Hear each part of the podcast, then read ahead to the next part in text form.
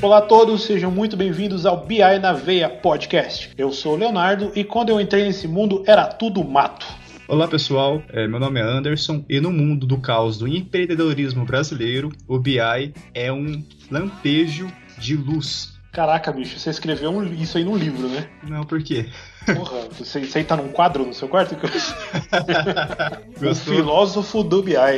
É, pois é. É isso aí, pessoal. Hoje, então, a gente vai fazer aqui uma, um compilado de perguntas que a gente recebeu aí por e-mail ou, por Instagram sobre algumas dúvidas que o pessoal tem aí sobre o Business Intelligence. É isso aí, a gente vai começar é, a explanar algumas perguntas, as, as, na verdade as perguntas mais é, é solicitadas é, do pessoal que está iniciando e, e, até mesmo do pessoal que já está um tempinho aí na área, e a gente vai tentar chegar numa conclusão aí, né? Isso aí, bora lá. Bora lá.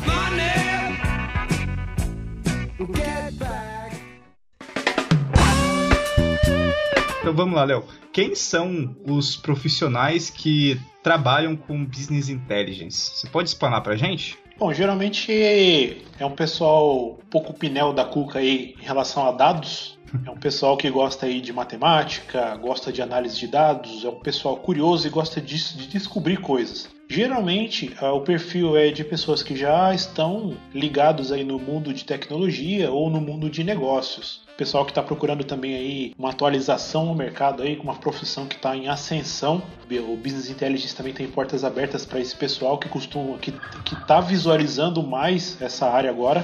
A galera aí que está entrando numa empresa, está começando a conhecer os dados da empresa, está começando a gerar relatório, está começando a não gostar de ficar só gerando planilha. o jovem empreendedor também, o cara que tem um negócio próprio, ele está abrindo os olhos aí para trabalhar com business intelligence no próprio negócio. Geralmente pequenos microempreendedores aí já estão com já estão com bons olhos aí sobre o assunto. É, é um assunto que está começando a ficar um pouco maduro na mente do empreendedor brasileiro, é o cuidado com os seus dados, né? Há um tempo atrás, a, a a maioria esmagadora, quando eu falo maioria esmagadora, é 99,9% dos empreendedores era tudo no, no achismo, no chutômetro, né? E de um tempo para cá a gente é, começou a compreender melhor essa demanda do pessoal de negócios, é, ajudando né, o, o, empre o, empreendedor a tomar a melhor decisão, a chegar numa conclusão melhor do seu próprio negócio, né? Sim, é o que eu chamo de empreendimento conservador. Eu trabalhei um bom tempo diretamente com redes de varejo. E assim, as redes de varejos, é, não estou dizendo os big players aí, que é Walmart, Carrefour, não, estou falando o pessoal médio.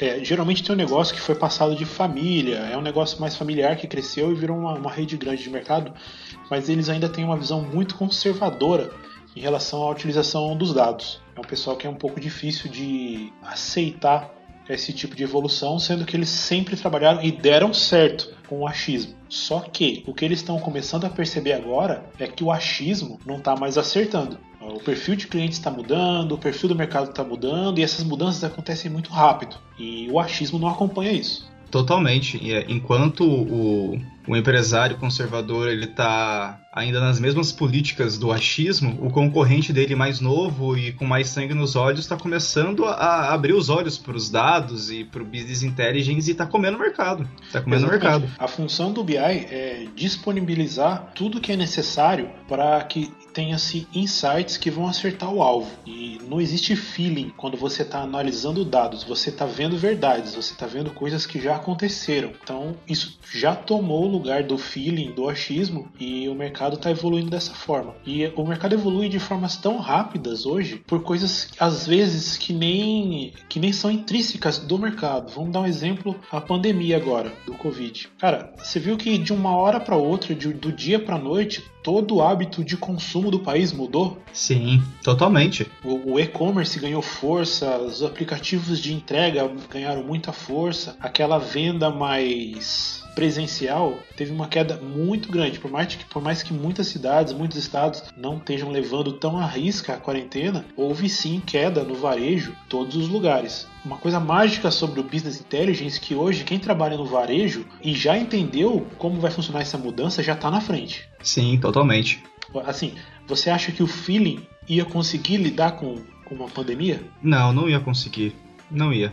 Então quem está entendendo o novo comportamento do mercado primeiro está na frente. Você vê aí vários exemplos de gente que está se adaptando muito bem a essa situação. Como que você enxerga, Léo, esse cenário? Por exemplo, é, no cenário que a gente está vivendo hoje, de pandemia, por que empresas mais consolidadas e mais, e mais fortes estão conseguindo lidar melhor com ela, enquanto pequenos negócios locais estão sucumbindo, estão quebrando e fechando suas portas? Cara, é simples. É porque os big players de hoje, eles não se tornaram big players por feeling. Eles já estão na frente porque eles já aprenderam lá no começo a trabalhar com dados. Ou se adaptaram no meio do caminho para trabalhar com dados. Você não vira um big player sem analisar a informação que você tem, entendeu? Então eles estão na frente não porque eles se deram bem com essa situação, é porque eles já estavam na frente antes. Agora, quem estava na frente antes e não conseguiu seguir em frente com esse tipo de situação, provavelmente não estava preparado para ter uma análise concisa sobre o mercado de forma rápida. Essa é a função aí de um profissional de business intelligence, é dar a informação certa e rápido. Sim. A tomada de decisão, cara, é, é, é num piscar de olhos. Você, como tomador de decisão, você gostaria de esperar um tempo de coleta, análise grande, imenso, de semanas para tomar uma decisão, enquanto os seus concorrentes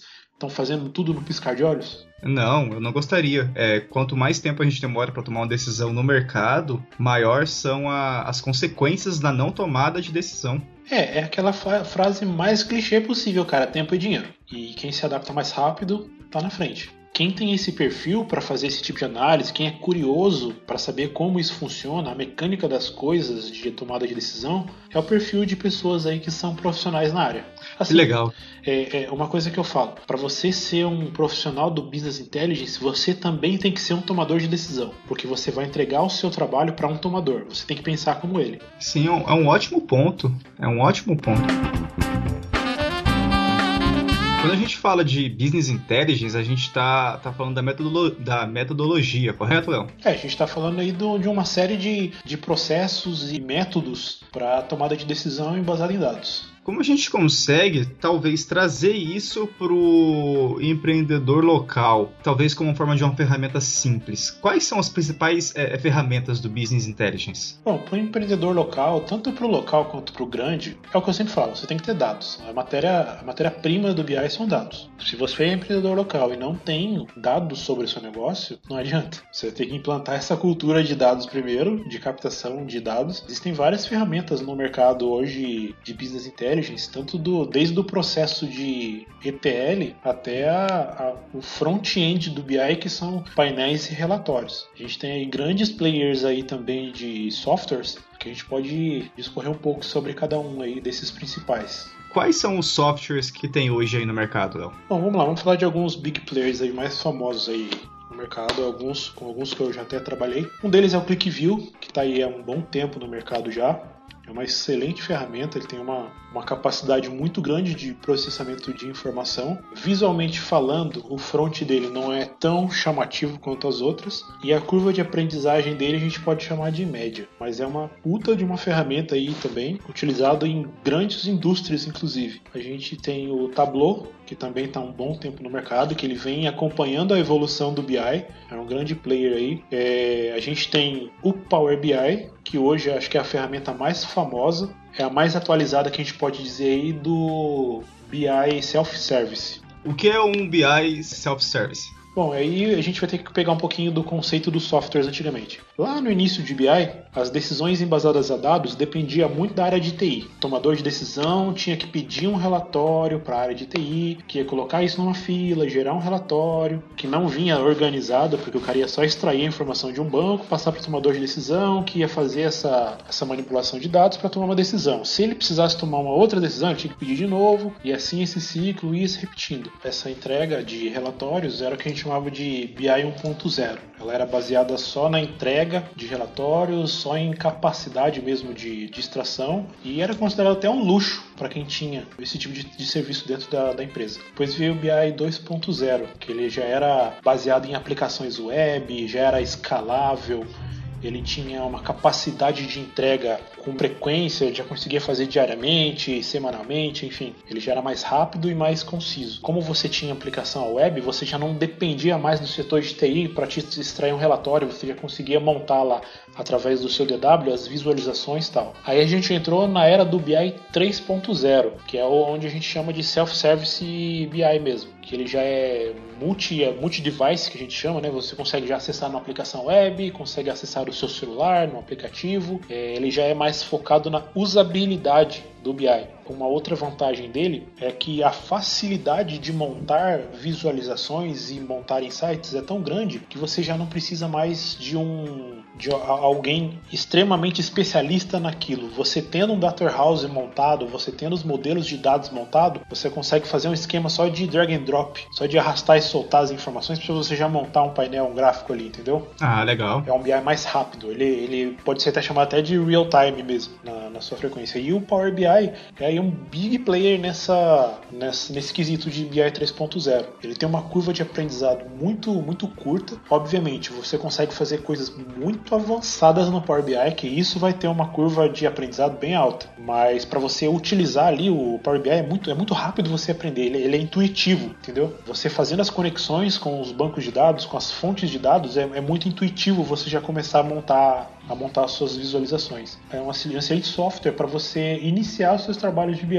porque ele tem uma curva muito, muito simples mesmo de aprendizagem. Sim, a gente vê bastante, é, bastante pessoal da, que é especialista ou que mexe bastante em Excel, que trabalha com isso, migrando né, para o Power BI, né? Sim, sim, o pessoal do Excel tem migrado assim. Eu não considero ele uma versão evoluída de Excel, não. São coisas muito diferentes uma coisa da outra, o Excel do Power BI. Mas o planilheiro, ele tem migrado bastante para o Power BI, طبيعي. Justamente pela facilidade e pela velocidade com que ele trata de grande, um grande volume de informação. Sim, é, em algumas empresas é até requisito, né, ter Power BI para ganhar uma promoção. Sim, sim. Eu conheço gente cuja empresa estava exigindo Power BI para um cargo acima do que esse conhecido meu estava. Existem vagas de empresa que pedem lá conhecimento em Power BI. Assim, quando uma empresa vai contratar um analista, geralmente ela já tem um sistema de BI e ela está contratando alguém que seja especialista naquela ferramenta que ela já tem. E como o Power BI tem sido muito utilizado nos últimos tempos, então tem se solicitado muito de Power BI mesmo dentro do mercado. Ah, legal. Eu acho ele uma ferramenta excelente. Não, ele é bem intuitivo, né, cara? É muito, é muito bom. Sim, eu gosto muito. Power BI. Não, eu, eu não uso ele em todos os meus projetos. Na verdade, eu uso ele em muito poucos dos meus projetos. Mas eu gosto muito da ferramenta. Falando de big players também, a gente tem um que a galera tem deixa ele um pouco de lado, porque a curva de aprendizado dele é muito longa, que é o Pental. O famoso Pentaho. O famoso Pentaho. O Pentaho é o que eu mais utilizo hoje. É a ferramenta que eu particularmente mais gosto de trabalhar. E sim, a curva de aprendizado dele para você fazer um trabalho muito bem feito e muito bonito e agradável de se olhar é uma curva bem grande. Ah, tô dizendo a parte de, de dashboards, tá? A parte uhum. de ETL dele é sensacional. Eu, eu só utilizo hoje é, o Pentaho para o meu, pro meu ETL, a menos que eu preste serviço para alguém que já utilize outra ferramenta de ETL, porque do contrário eu prefiro usar o PDI, que é o Pentaho Data Integration. Mas a curva de aprendizado dele é bem longa, porém eu, eu te digo, vale a pena investir tempo para aprender ele. E ele é uma ferramenta open source. O que é uma, uma ferramenta, um BI open source, Léo? O open source é uma ferramenta de código livre, é uma ferramenta gratuita. A gente comentou de, de alguns softwares como ClickView o Tableau e Pental e Power BI,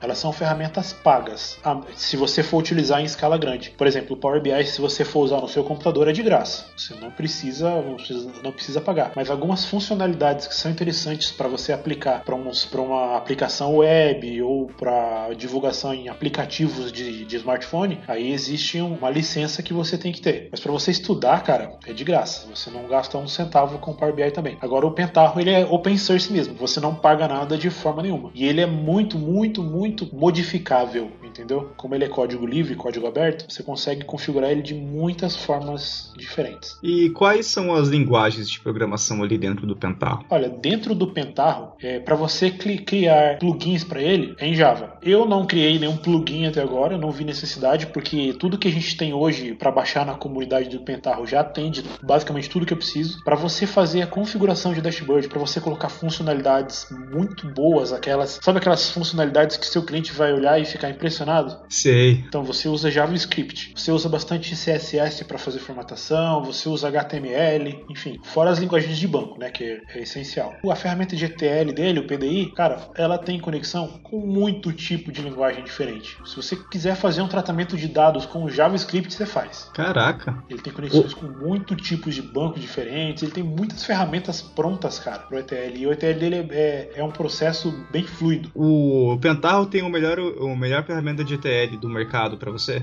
Open source, sim. Open, Open source, source, sim. Você tocou num, num ponto interessante agora de melhor ferramenta. E qual é a melhor ferramenta? Cara, a melhor ferramenta de BI não existe. Não existe a melhor ferramenta de BI. Porque você vai ter. Todas as ferramentas de BI vão fazer a mesma coisa. O que vai mudar é uma característica ou outra de formatação, de facilidade, de curva de aprendizado, enfim. Mas todas vão fazer a mesma coisa. Se você perguntar para um profissional que está tempos no mercado qual é a melhor ferramenta e ele te dá uma resposta ali, tipo Power BI, Pentarro, provavelmente ele não está te dizendo a melhor. Ele está te dizendo a que ele mais gosta. É. Por exemplo, exatamente. Eu, eu gosto mais de Pentarro. Eu, eu amo trabalhar com Pentarro, mas eu não posso dizer que ele é melhor. Ainda mais porque, quando você vai fazer um projeto de BI, a escolha da ferramenta é uma escolha mais comercial do que qualquer outra coisa. Porque você, se você não for utilizar uma open source para o seu cliente, você vai utilizar uma que tem licença. Então vai entrar uma questão comercial: qual que é mais barato, qual que é mais caro, qual que eu posso pagar, qual que eu quero pagar. Então a, a ferramenta não importa. Todas vão fazer a mesma coisa desde que você tenha conhecimento sobre BI. Então a melhor ferramenta não existe. Existe a que melhor se encaixa naquela situação que você está trabalhando. Faz todo sentido. Se você pesquisar aí sobre o quadrante mágico de Gartner, sobre Business Intelligence, ele traz um gráfico sensacional. O que diz o, o, o quadrante? O quadrante mágico, ele separa ali em quadrantes, um gráfico, que um são. Ele separa por tipos de players. Os desafiadores, os líderes, players de nicho e os visionários. E ele enquadra, enquadra cada ferramenta de BI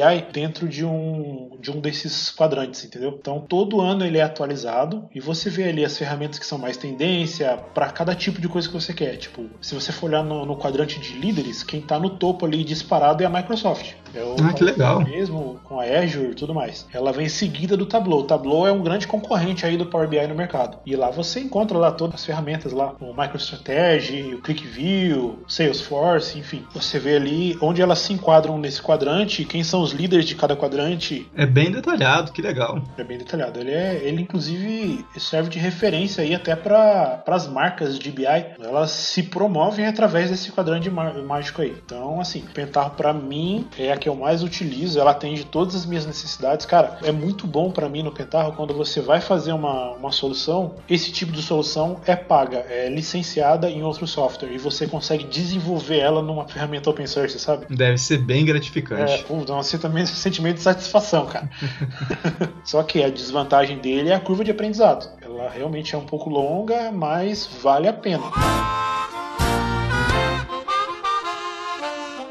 Quantidade de informação que a gente gera hoje por conta desses gadgets que a gente tem é, é imensurável. Não à toa, o mundo do data science aí explodiu nos últimos anos, né? Legal, você falou um termo que, que eu tava querendo já falar sobre ele há algum tempo, sobre a diferença, sobre a diferença de, do business intelligence pro data science, pro data analytics, né, que a gente escuta falar também bastante. Você pode explanar pra gente qual a diferença desse, desses ramos aí do, do, do pessoal que trata os dados? É, assim, assim, tem-se muito, muito falado aí que o data science veio para substituir o analytics, para substituir o BI, enfim, não é assim que funciona. Eu vou ser bem grosseiro agora no que eu vou falar, tá? Eu vou dar uma definição muito grosseira, mas acho que vai acertar bem no alvo. A diferença entre BI, analytics e data science. O BI, ele analisa o seu passado, ele analisa os dados que você já tem para você montar insights para tomar decisão. O analytics analisa o que está acontecendo agora. O analytics é presente. Ele está analisando o desempenho do que está acontecendo agora, para te ajudar na tomada de decisão. O Data Science, ele trabalha com preditivo. Ele olha o que já aconteceu, ele olha o que está acontecendo e prevê possíveis é, finais para essas, essas, ações que você está tomando. Então, de modo muito grosseiro, BI Analytics e Data Science analisam passado, presente e futuro. Legal, é uma definição bem legal. Nunca, nunca tinha ouvido falar dessas definições. Data Science é muito estatística. É você pegar o que você tem, o que está acontecendo e estatisticamente o que vai acontecer. O que é, qual é a probabilidade de acontecer tal coisa. E o que eu preciso ter, saber e aprender para ser um profissional de Data Science, Data Analytics e Business Intelligence? Eu preciso saber uma programação,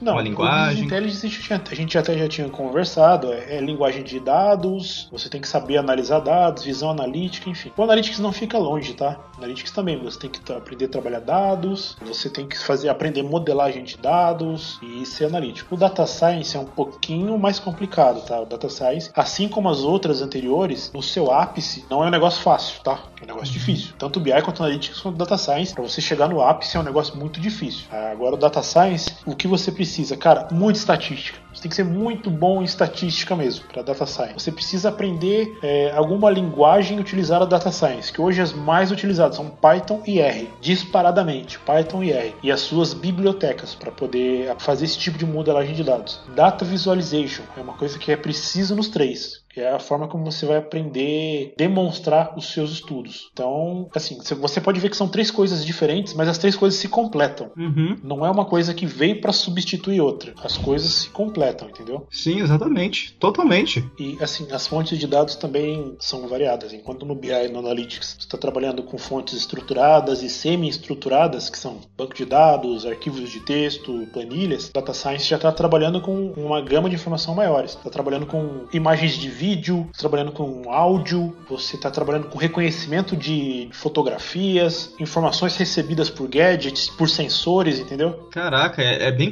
é bem completo, né? Bem complexo também. Sim, é bem, é bem completo e complexo. É porque trabalhar com dados assim já é um pouco complicado, já é difícil pela quantidade, né? Ainda mais, imagina você poder é, é, é transformar em dados tudo aquilo que você está vendo como vídeo, ouvindo como áudio, tudo que está acontecendo na sua vida. É um negócio absurdo. É, você conhece a indústria 4.0, né? Sim que é onde entra a internet das coisas. Internet of Things. Exatamente. Eu gosto muito desse campo também, tá? Eu gosto muito, inclusive um dos meus hobbies aqui é, é trabalhar com Arduino. Que legal. É, Meu TCC é. foi sobre IoT para cidades inteligentes. É mesmo? É. Muito bom. Então, eu gosto muito disso. O, a quantidade de informação que um único sensor pode te dar, cara, e você estudar aquilo para fazer a ciência de dados é sensacional. Uh, legal, a gente conseguiu é, é, entender legal sobre o Business Intelligence que ele analisa né, um comportamento passado, o Data, o data Analytics é o presente e o Data Science é o, a análise, né, as estatísticas da, da, probabilidade do que pode acontecer. É, predição que a gente Predição, chama. né? Predição, isso. exatamente. Mas isso é um modo muito grosseiro de se falar, tá? que fique bem claro que os cientistas de dados que estiverem ouvindo, eu admito que eu estou falando de uma forma muito grosseira. Sim, não, é só uma contextualização, é, é ali por cima. Não, Exatamente. Não é nem a mal. É, falando disso, não tem como a gente não conversar sobre as tendências, o futuro do business intelligence. Como que você acha que esse mercado vai se comportar? Quando eu vejo como essa área está crescendo no mercado, meu olho até brilha. É um negócio que só tem a crescer. Cara, assim, lá no 1.0 que a gente falou, o business intelligence era um luxo, certo? Era só mega, mega corporações tinham acesso a business intelligence. Sim, é? sim, sim, sim. No, na era 2.0, eles começaram a, a analisar que, que aquilo era legal pois business intelligence é um negócio interessante. Eu posso é, dá para comercializar. Hoje, o business intelligence é obrigatório. Se você está na indústria, se você está no, no, varejo, no mercado e não está utilizando business intelligence, tchau. É, você, uma hora você vai cair, uma hora você vai perder para o seu concorrente, porque ele vai estar tá usando business intelligence. Não tenha dúvida disso. Exatamente. E cara, o seu concorrente quer te comer vivo. Sim. Ele quer todo o seu market share, quer todo o seu pedaço de mercado. Exatamente, exatamente. E ele vai usar o business intelligence para isso. Então, hoje é obrigatório. É igual inglês. Inglês antes é... era luxo, depois começou a se tornar uma coisa legal. Hoje, hoje, cara, se você não fala inglês, você tá ficando é... para trás. Inglês é básico hoje, né? Hoje é básico. É básico para estar vivo na Terra. Antes era luxo, depois virou diferencial, agora é básico. É básico. Então, assim, a, a tendência do Business Intelligence só tem, só tem a, a, crescer, cara. Eu vejo, eu vejo que o mercado vai se abrir muito, vai surgir muita vaga para a área, vai surgir muita oportunidade para consultoria para quem está aí no mercado já. Eu acho que essa de consultoria é a que mais vai explodir. Porque a gente, no Brasil, a gente tem um dado, né, que mais de 95% das empresas são pequenas empresas, microempresas, são empresas locais. Para você vender uma solução dessa para uma empresa é, é um cenário diferente. É uma assim, coisa diferente. É que, vamos falar uma realidade de mercado, vai. A gente que já está no mercado faz um tempo. a galera que está começando a entrar no mercado de trabalho, eles têm, eles têm, eles entram no mercado com a vontade, uma fome imensa de trabalhar numa corporação gigantesca, ter um grande salário e ser um, um funcionário exemplar e, e enfim, uhum. ser bastante reconhecido pelo que faz. Sim. Isso não está errado. Isso não é uma forma errada de se pensar. Só que ninguém está olhando para a quantidade infinita de oportunidade que tem nos players menores. Sim. E geralmente a pessoa não tá vendo também que para ele chegar lá naquela empresa big player que ele gosta tanto, ele tem que ter uma base, certo? Ele não, ele não vai chegar lá do dia pra noite. Tem que ter um passado ali, né? Ele tem que ter experiência na, na coisa, ele tem que ter vivência da área, tem que ter ali o seu portfólio de trabalho para conseguir chegar lá. A big players não vão contratar o cara que dificilmente vão contratar o cara que estão começando agora. Então, assim, não é errado você querer trabalhar numa grande corporação, mas tem muito, muita, muita, muita oportunidade se você olhar para o lado e não só para frente. Eu conheço pessoas que sobrevivem só de pequenos negócios e eu vou falar um negócio para você. Elas sobrevivem muito melhor do que pessoas que estão trabalhando em multinacionais. Ah, com certeza. Você pega três, quatro contratos com uma empresa média, uma empresa pequena, você está ganhando mais que o cara que está trabalhando com uma big player. Sim. Na maioria das vezes, tá? Tem, tem exceções, tem os outliers aí sempre em, em tudo. Sim, tem em tudo. é. O lance de trabalhar com consultoria, cara, é, é, muito bom também. É você conhecer segmentos diferentes, você conhecer negócios diferentes, conhecer pessoas diferentes. É, é muito bom isso também. E as pessoas costumam eu, eu acho muito errado quando alguém fala assim, ah, eu quero ter meu próprio, próprio negócio para mim não ter chefe. Isso é muito errado, cara. Ah, a pessoa que fala isso geralmente ela não consegue ter o próprio negócio. Exato. É cá entre nós. ela não consegue. Porque, cara, quando você tem quatro clientes, você tem quatro chefes, cara. Exatamente, cara.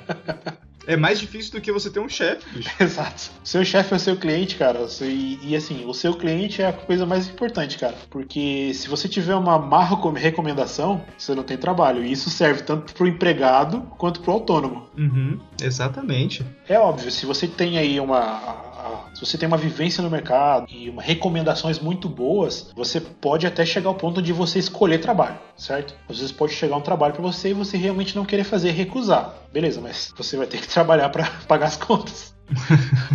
o cliente você vai ter que ter. É. É pelo menos um.